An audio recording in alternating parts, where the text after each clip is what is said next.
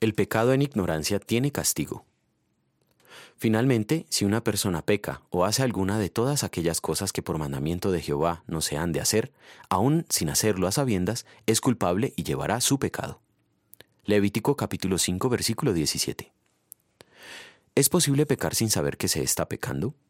Según la Biblia, sí es posible. El que peca sin saber que está pecando es culpable delante de Dios tanto como si pecase a sabiendas. ¿Por qué?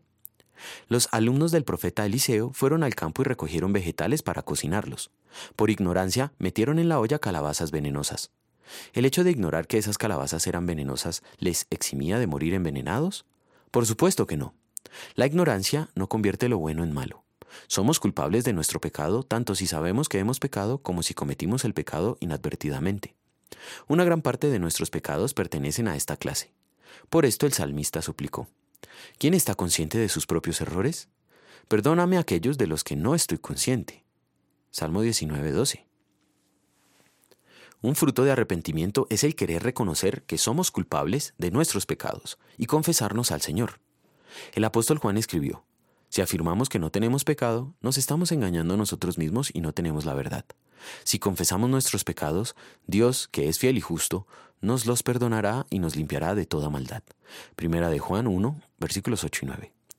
Sí, Dios quiere que confesemos toda nuestra pecaminosidad, que somos pecadores por naturaleza y que hemos pecado contra Él en pensamiento, palabra, obra y omisión.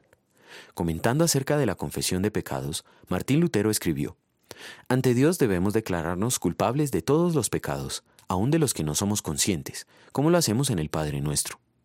Ninguna confesión es completa si no reconocemos que por nuestro pecado somos merecedores de toda la ira de Dios y que tenemos perdón solamente porque Jesucristo obedeció perfectamente la voluntad de Dios y porque en la cruz sufrió el castigo por nuestros pecados.